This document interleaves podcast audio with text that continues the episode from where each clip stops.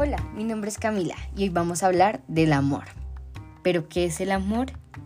Es un sentimiento de atracción emocional y sexual hacia una persona con la que se quiere compartir una vida en común, aunque muchas veces pueda ser efímero. Encontramos amores de jóvenes y de adultos.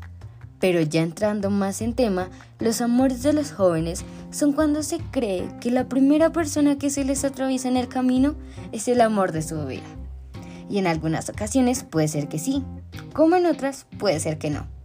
Se pueden ver amores sinceros, inocentes, que a través de los años se mantiene el sentimiento, que por cuestiones del destino o del vínculo familiar no permiten que este amor nazca.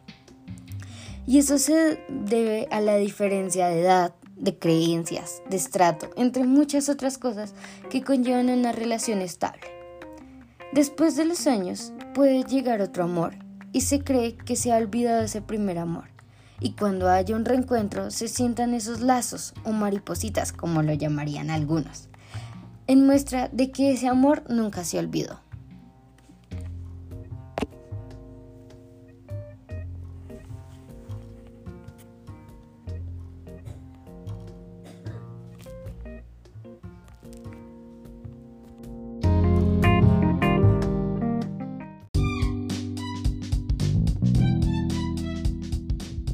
Ahora vamos con los altos, personas hechas y derechas.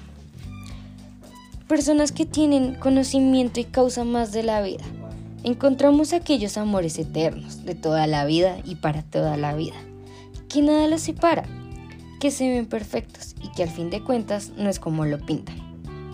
Siempre existirá el pero, lo que los hace trastobillar, que en un momento no se aguantarán, que el primero en tirar la piedra no espera y le termina. Dejando la relación al destino, que sea quien se haga cargo, como dicen por ahí. Existirá tiempo después, se buscará a esa persona y se dará cuenta que se valora, se respeta y que quiere volver a la relación, pero muchas veces no se puede, porque hay personas que no son capaces de restablecer su vida y ya no habrá nada que hacer.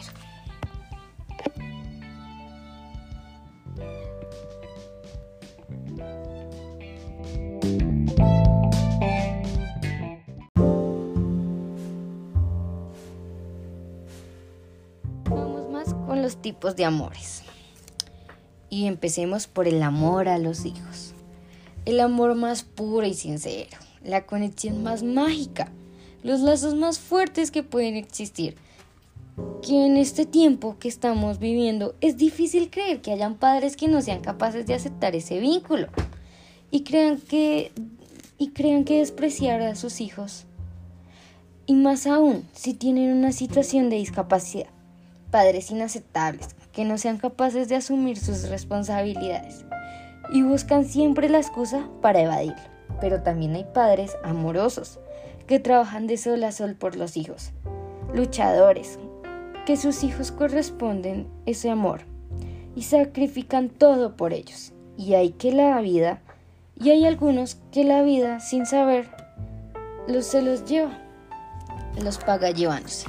Esos padres que en el poco tiempo que estuvieron con sus hijos les parte el corazón, ya que en ese corto tiempo generaron un lazo, que les cogieron un afecto especial y supieron criarlos.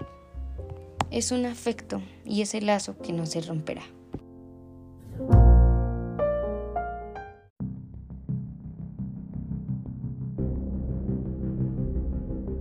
Y ya para finalizar vamos con los amores malos, los que nadie quiere llegar. Y en esos tenemos en los amores infieles.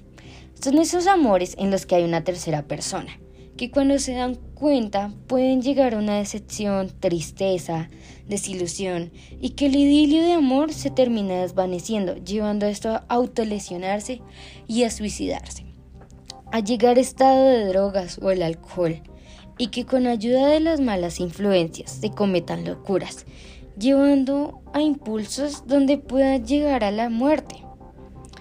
Pero también tenemos los amores por conveniencia, Esos amores que nunca hay amor, o sea, solo interés, que buscan los beneficios individuales, no común, donde una de las dos personas puede llegar a ser afectada y la otra no importa, por su avaricia, por su avaricia o codicia.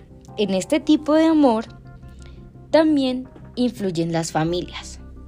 Ustedes saben, hay veces el amor no es comprometido, pero las familias siempre están metidas. Y así es todo este enrollo del amor, así nos lo presenta Horacio Quiroga en el libro Cuentos de Amor, Locura y Muerte. Y espero que lo lean para que sigan desarrollando esta bella historia.